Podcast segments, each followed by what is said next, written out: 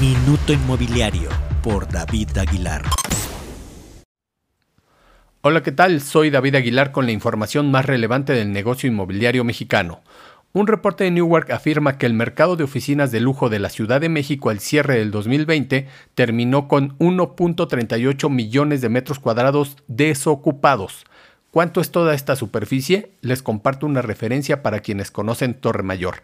Es 20 veces el área total de este inmueble, que en su momento fue el rascacielos de oficinas más alto de América Latina. Dos son las causas de este aumento desproporcionado e histórico en los inventarios en las oficinas de lujo.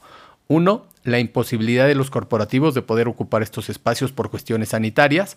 Y dos, porque la demanda se ha visto disminuida por la crisis económica que ha llevado a diversas firmas no solo a posponer inversiones, sino también a recortar empleos y por ende no demandarán más superficies de trabajo.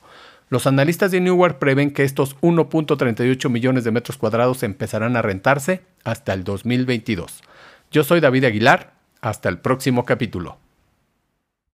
Minuto Inmobiliario por David Aguilar.